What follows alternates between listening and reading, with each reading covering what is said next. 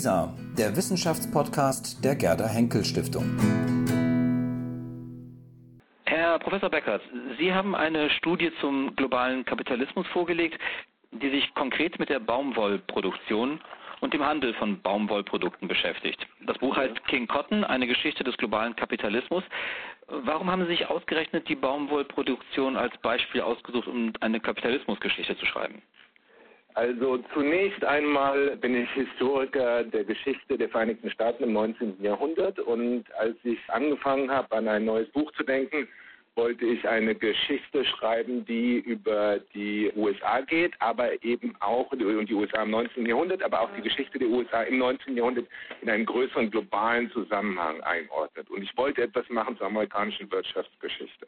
Mhm. Und da kam mir dann nach einer Weile die Idee, dass es vielleicht eine Möglichkeit sei, anhand eines Dinges, eines Rohstoffes, die äh, globalen Verflechtungen der amerikanischen Ökonomie zu zeigen. Und dann war es nicht schwer, darauf auf die Baumwolle zu kommen, weil die Baumwolle eben das wichtigste landwirtschaftliche Produkt der USA im 19. Jahrhundert war und die USA wichtig waren für die globale Ökonomie prinzipiell wegen der Produktion von Baumwolle für internationale Märkte. Und so hat es also angefangen und es sollte eben von Anfang an eine internationale Studie sein und am Anfang habe ich gedacht, das wird vor allen Dingen eine Studie sein, die die US-amerikanische Geschichte mit der englischen Geschichte, der indischen Geschichte und vielleicht auch noch der ägyptischen Geschichte in Beziehung setzen wird. Und es war nicht so sehr gedacht als eine globale Geschichte des Kapitalismus. Aber als ich dann erstmal anfing, in die Archive zu gehen, nach Indien zu reisen, nach Ägypten zu reisen, in die USA zu reisen, in ganz Europa zu reisen, wurde mir schnell klar, dass einmal die Geschichte der Baumwolle eben doch sehr viel globaler noch ist, als selbst ich mir das ausgedacht habe am Anfang. Und dann wurde mir auch schnell klar, dass ich hier irgendwie an den Kern des Kapitalismus im 19. Jahrhundert gestoßen bin. Und so wurde dann die Geschichte der Baumwolle nicht nur globaler, sondern es wurde auch immer stärker eine Geschichte des globalen Kapitalismus. Wieso lässt sich gerade an der Baumwolle, an Sammeln von Baumwolle, an der Produktion mit Baumwolle, warum lässt sich das so gut mit dem Kapitalismus verbinden? Vielleicht für uns manchmal heutzutage ja in Mitteleuropa oder in Nordamerika ist das etwas schwer zu verstehen, aber im 19. Jahrhundert war eben die Baumwolle wirklich zentral für die globale Ökonomie und sie war zentral zum Beispiel für die industrielle Revolution in Großbritannien, die mit der Baumwolle angefangen hat. Sie war zentral zur Industrialisierung Kontinentaleuropas, Nordamerikas, aber auch Brasiliens, Mexikos, Indiens, Ägyptens obwohl immer mechanisierte Produktion entstanden ist, entstand sie zunächst einmal in der Baumwollindustrie. Und weil sie eben so wichtig war für die industrielle Revolution, und das heißt die Entstehung der großen globalen Ungleichheiten, die unsere Welt im 19. und 20. Jahrhundert und bis heute zeichnen, ist ein Fokus auf die Geschichte der Baumwolle ermöglicht es uns zu verstehen, wie diese großen globalen Ungleichheiten entstanden sind. Mhm. Stichwort Ungleichheiten. Wenn wir von kapitalistischen Zyklen sprechen, sprechen wir von Boomphasen, aber auch von Krisenphasen. Und ja. Sie kommen sehr schnell zu der Phase sozusagen der Krise. Ein Schlüsselbegriff in Ihrem Werk ist der Kriegskapitalismus, zu dem Sie schon sehr früh in Ihrem Buch dann kommen. Können Sie ganz kurz uns erklären, was der Begriff tatsächlich meint und was gewinnt eine Analyse sozusagen des globalen Kapitalismus durch den Begriff des Kriegskapitalismus? Also vom Prinzip war mir relativ früh klar, dass und ich meine, das ist ja auch äh, jetzt nicht meine Erfindung, sondern etwas, was schon länger bekannt ist, dass, die, dass der Kapitalismus, sagen wir mal, im 15., 16. Jahrhundert entsteht und dass er aber zunächst mal eine Form hat, die äh, wirklich ganz fundamental anders ist von dem Kapitalismus, den wir, sagen wir mal, in Mitteleuropa dann im 20. oder auch schon im 19. Äh, Jahrhundert kennen. Das war ein Kapitalismus, der eben sehr stark auf Gewalt aufgebaut ist, auf Kolonialismus, vor allem auf die Mobilisierung von Arbeitskräften durch die Sklaverei, auf der Enteignung sehr großer Ländereien, in, vor allem in Nord-, Nord und Südamerika, von den einheimischen Bevölkerungsgruppen und und auch die Bedeutung von privaten und oft schwer bewaffneten Unternehmen, so wie die East India Company, die englische East India Company, die wichtig sind für den globalen Handel. Und diese Phase der Geschichte des Kapitalismus, die vor der industriellen Revolution kommt, vor der Entstehung der modernen Fabriken, die wir oft mit dem Kapitalismus quasi gleichsetzen, die vor der massiven Ausdehnung von Lohnarbeit in Europa und Nordamerika kam, diese Phase des Kapitalismus war eben irgendwie anders. Und zunächst habe ich das auch, wie auch in anderen in der Literatur als Handelskapitalismus beschrieben, aber irgendwie erschien mir das also nicht ganz akkurat im Vergleich zu dem, was ich tatsächlich in dem Buch beschrieben habe. Und da ist mir dann also irgendwann die Idee gekommen, dass das vielleicht als am besten Kriegskapitalismus zu beschreiben ist. Nicht im Sinne von Krieg als kriegerische Auseinandersetzung zwischen Staaten, sondern eine Kombination von kolonialer Ausdehnung Europas, der Enteignung von Land in Nord- und Südamerika, dem bewaffneten Handel und dann eben vor allen Dingen auch der Sklaverei. Mhm. Also heißt es, dass es vor allem sozusagen um das Gewaltpotenzial des Kapitalismus geht? Also nicht nur, es geht, es geht um die unglaublich große Kreativität des Kapitalismus, es geht um die unglaubliche Ausdehnung der menschlichen Produktivität, die ein Ergebnis des Kapitalismus ist, aber es geht eben auch um die Rolle der Gewalt, der Sklaverei und des Kolonialismus in der Geschichte des Kapitalismus. Ich glaube, wir können eben diese beiden Sachen nicht separat sehen. Also ich meine, das ist eines der zentralen Argumente des Buches, dass diese beiden Dinge nicht separat gesehen werden können. Wir, wir, wir haben es gerne, eine Geschichte des Kapitalismus zu denken oder zu erzählen, die vor allen Dingen über die Märkte geht, über Verträge, über die über juristische Systeme, über Lohnarbeit. Und vor allen Dingen sehen wir gerne den Kapitalismus als eine Expansion, als eine Ausdehnung der menschlichen Freiheit. Und natürlich ist das auch alles richtig. Aber gleichzeitig ist die Geschichte des Kapitalismus eben auch eine Geschichte der, des Zwanges, der Gewalt und der Sklaverei. Mhm. In diesem Zusammenhang lesen wir in Ihrem Buch weiter, dass eben genau dieses Gewaltpotenzial des Kapitalismus nach und nach eingehegt werden konnte. Wie kam es zu dieser von Ihnen behaupteten Zähmung des Kapitalismus? Was war dafür ausschlaggebend? Ja, also das, das, das ist eine komplizierte Geschichte, wie so alles. Vom Prinzip ist eben mein Argument, dass für eine lange Zeit sich sowohl der Industriekapitalismus, der also stärker modern ist im Sinne des Kapitalismus, wie wir ihn heute kennen, und jener Kriegskapitalismus, der eben fundamental anders war als jener Kapitalismus, den wir heute kennen, dass der eine nicht den anderen ersetzt hat, sondern dass sie sich beide parallel ausgebildet haben. Mhm. Der, der Kriegskapitalismus hat den Industriekapitalismus ermöglicht das ist am besten zu sehen am Beispiel der Baumwolle, weil eben Sklaverei und Kolonialismus sehr wichtig waren für die Geschichte der Baumwolle. Aber mit der Entstehung des Industriekapitalismus dann im späten 18. und dann vor allem im 19. Jahrhundert expandierte dieser Kriegskapitalismus zunächst einmal. Und zwar in etwa bis zum letzten Drittel des 19. Jahrhunderts. Aber gleichzeitig entstand eben in England und in Europa und in Nordamerika auch was fundamental Neues, was fundamental anderes, was eben weniger durch private Gewalt gekennzeichnet war, also die Gewalt von Sklavenhaltern über ihre Arbeiter oder die Gewalt von Kaufleuten über ihre Handelspartner in Asien, sondern das war jetzt ein Kapitalismus, der eben eher gezeichnet war durch äh, nicht nur durch Industrie, aber eben auch gezeichnet war durch Verträge, durch, hm. durch Lohnarbeit und andere solch, solche Dinge aber eben diese Innovationen entstanden quasi auf dem fruchtbaren Boden des Kriegskapitalismus. Und, und wieso sie entstanden, ist, glaube ich, sehr stark verbunden mit der außergewöhnlichen Stärke und, sich, und der sich expandierenden Stärke von europäischen Staaten, die jetzt andere Wege finden, zum Beispiel Arbeitskräfte zu mobilisieren. Mhm.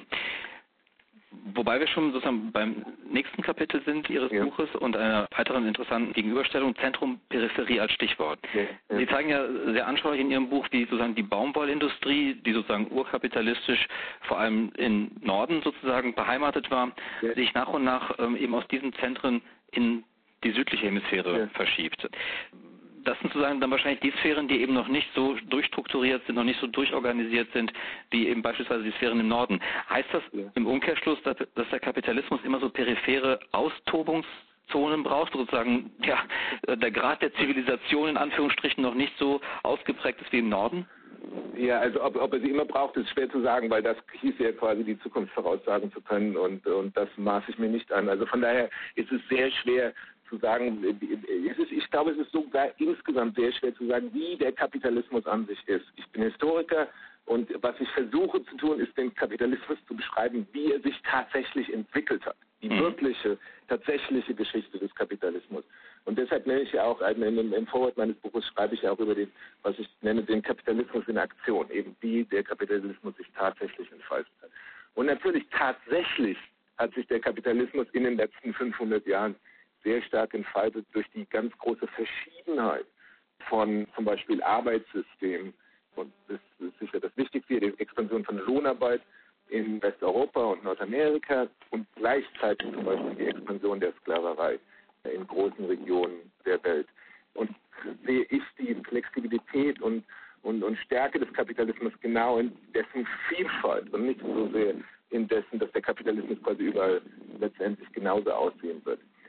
Aber das Konzept der, des Zentrums und der Peripherie, was Sie ja auch in Ihrer Frage erwähnt hatten, das ist, also ich bin da im Großen und Ganzen relativ kritisch gegenüber diesem Konzept, weil es mit sich bringt, über die Welt zu denken in quasi festen Kategorien. Also Westeuropa ist das Zentrum und sagen wir mal Afrika oder Asien ist, ist, äh, ist die Peripherie. Mhm. Und, und das ist mir also einmal zu einfach, weil es quasi auch in Westeuropa die Peripherie gibt und auch in Asien das Zentrum gibt. Also zum Beispiel schon im 18. Jahrhundert gibt es extrem wohlhabende indische oder chinesische Kaufleute, die also auch sehr wichtig sind für die Geschichte der Baumwolle. Ja, nicht nur die Bremer, Hamburger und Liverpooler Kaufleute. Und gleichzeitig sieht man vor allen Dingen heute, dass unsere Annahme über was das Zentrum und die Peripherie ist, äh, auf den Kopf gestellt werden. Ja, also heutzutage ist das der dynamischste Teil der globalen Ökonomie eindeutig in Asien zu finden. Also die ehemalige Peripherie wäre jetzt das Zentrum. Und, und, und deshalb glaube ich, die Konzepte an sich taugen nicht so besonders viel. Ja, was nützlicher in meinen, in meinen Augen ist, mhm. ist eben zu sehen, dass der Kapitalismus an sich eine ganz große Vielfalt hat und dass es zum Beispiel, ja, also auch schon im 18. Jahrhundert reiche Kapitalbesitzer in Indien gibt. Also es ist eben nicht so, wie das oft vielleicht so populär verstanden wird, dass quasi die Inder immer arm waren und, und vielleicht jetzt ein bisschen wohlhabender werden, sondern ja, es gab im 18. Jahrhundert eben Kaufleute in Indien, die waren genauso wohlhabend wie Kaufleute in Europa. Also die, die indische Gesellschaft selber ist eben eine sehr kompliziert zu verstehende Gesellschaft, die sich auch laufend wandelt und genauso ist das der Fall mit der europäischen Gesellschaft. Mhm. Aber wie schätzen Sie das ein, dass sozusagen es Gesellschaften gibt, in denen Arbeitsprozesse, in denen Arbeitsteilung ja. wesentlich ausdifferenzierter ist als in anderen Regionen der Erde, sozusagen, die vor allem als Rohstofflieferanten wirken und fungieren, in denen sozusagen ja. die Arbeitsteilung, die, die gesellschaftliche Organisation nicht so ausdifferenziert ist, wie das beispielsweise im Norden der Fall ist. Gibt es da nicht immer eine Asymmetrie sozusagen in der Gewichtung der Macht? Ja, natürlich, äh, natürlich. Und das ist, äh, das ist eine sehr, sehr gute Frage und das ist sicherlich auch ein Kernargument meines Buches, dass die Asymmetrien der Macht eine große Rolle spielen in, in den ökonomischen Asymmetrien.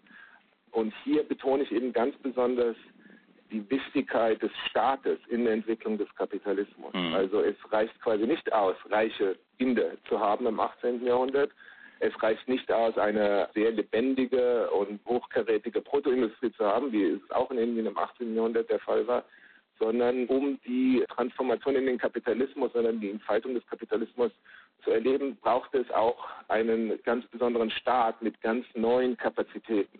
Und dieser Staat entstand im Großen und Ganzen in Westeuropa und er entstand erst sehr viel später in großen Teilen Asiens, Afrikas und Lateinamerikas. Der Grund natürlich, warum er in diesen Regionen oft so viel später erst entstehen konnte, war genau der europäische Kolonialismus, der ja quasi unter anderem, der, der sich ja nicht nur darauf konzentrierte, quasi äh, Rohstoffe und Arbeitskräfte aus diesen Regionen der Welt Europa nützlich zu machen, sondern der sich auch sehr stark darauf, darauf konzentrierte, die Kapazitäten von Staaten oder politischen Organisationen in diesen Regionen der Welt möglichst gering zu halten. Und deshalb sehe ich die Dekolonialisierung als eine der wichtigsten Momente in der Geschichte des globalen Kapitalismus, weil es erst im Zuge der Dekolonialisierung mhm. plötzlich möglich wurde, für, für, für Menschen in anderen Regionen der Welt eben auch mächtige Staaten zu schaffen. Und wenn wir uns heute die Geschichte Chinas sowohl als auch Indiens angucken, dann ist es eindeutig, dass diese jetzt postkolonialen Staaten in diesen Regionen der Welt äh, völlig neue Kapazitäten gewonnen haben, also mit, mit zu den vielleicht mächtigsten Staaten der Welt gehören und damit auch große Auswirkungen haben auf die Organisation der Wirtschaft. Die Industrialisierung, ganz besonders die Industrialisierung, ist auf einen starken Staat angewiesen. Ich glaube, es gibt kein Beispiel für irgendeine Region der Welt, die, die eine massive Industrialisierung erlebt hat und dann damit eben auch, wie Sie gefragt haben, eine größere arbeitsteilige Produktion, ohne gleichzeitig einen neuartigen Staat hervorgebracht zu haben. Mhm. Und Friedrich List hat das zum Beispiel sehr ja. gut schon in den 1830er Jahren gesehen. Mhm. Kommen Kommen wir zum Abschluss. Versuchen ja. wir sozusagen den Kapitalismus nochmal aus der Sicht eines Historikers als Phänomen zu betrachten. Glauben Sie, dass der Kapitalismus ein Phänomen der Geschichte ist, das historisierbar ist, das ja. ähnlich wie andere Ereignisse eine besondere Singularität hat, die sich eben nicht dauerperpetuiert oder die sich nicht perpetuiert?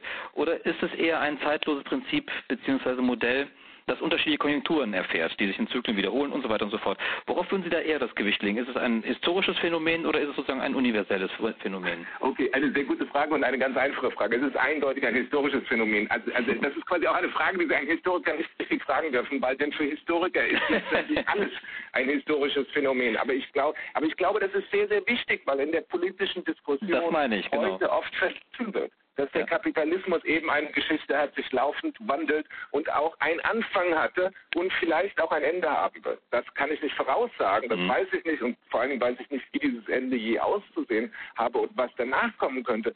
Aber es ist wichtig zu sehen, dass es eben ein spezifisch historischer Moment ist, dass die Geschichte des Kapitalismus relativ jung ist, vielleicht 500 Jahre, wenn es hochkommt. Und, und dass der Kapitalismus eben schon was ist, was, was historisch spezifisch ist. Es ist nicht so, dass also die Menschen seit, seit immer unter den Sozialbeziehungen des Kapitalismus gelebt hätten, sondern sie haben sich herausgeprägt über einen relativ langen Zeitraum. Es ist auch nicht so, dass der Kapitalismus quasi alle Sozialbeziehungen heute global dominieren würde, sondern der Kapitalismus dehnt sich immer noch aus, sowohl sozial als auch geografisch. Und von daher denke ich, dass der Kapitalismus, die Analyse des Kapitalismus, die Analyse unseres Wirtschaftssystems sollte nicht nur den Ökonomen überlassen werden, die nämlich häufig die Tendenz haben, den Kapitalismus quasi zu naturalisieren, als hm. sei es die einzige Form des, des menschlichen Wirtschaftens. Und Historiker sollten sich den Kapitalismus äh, vornehmen und vielleicht stärker vornehmen, als sie das bis jetzt getan haben. Herr Professor Becker, das lasse ich gerne so stehen. Ich danke Ihnen sehr für dieses Gespräch. Herzlichen Dank. Dann Dankeschön.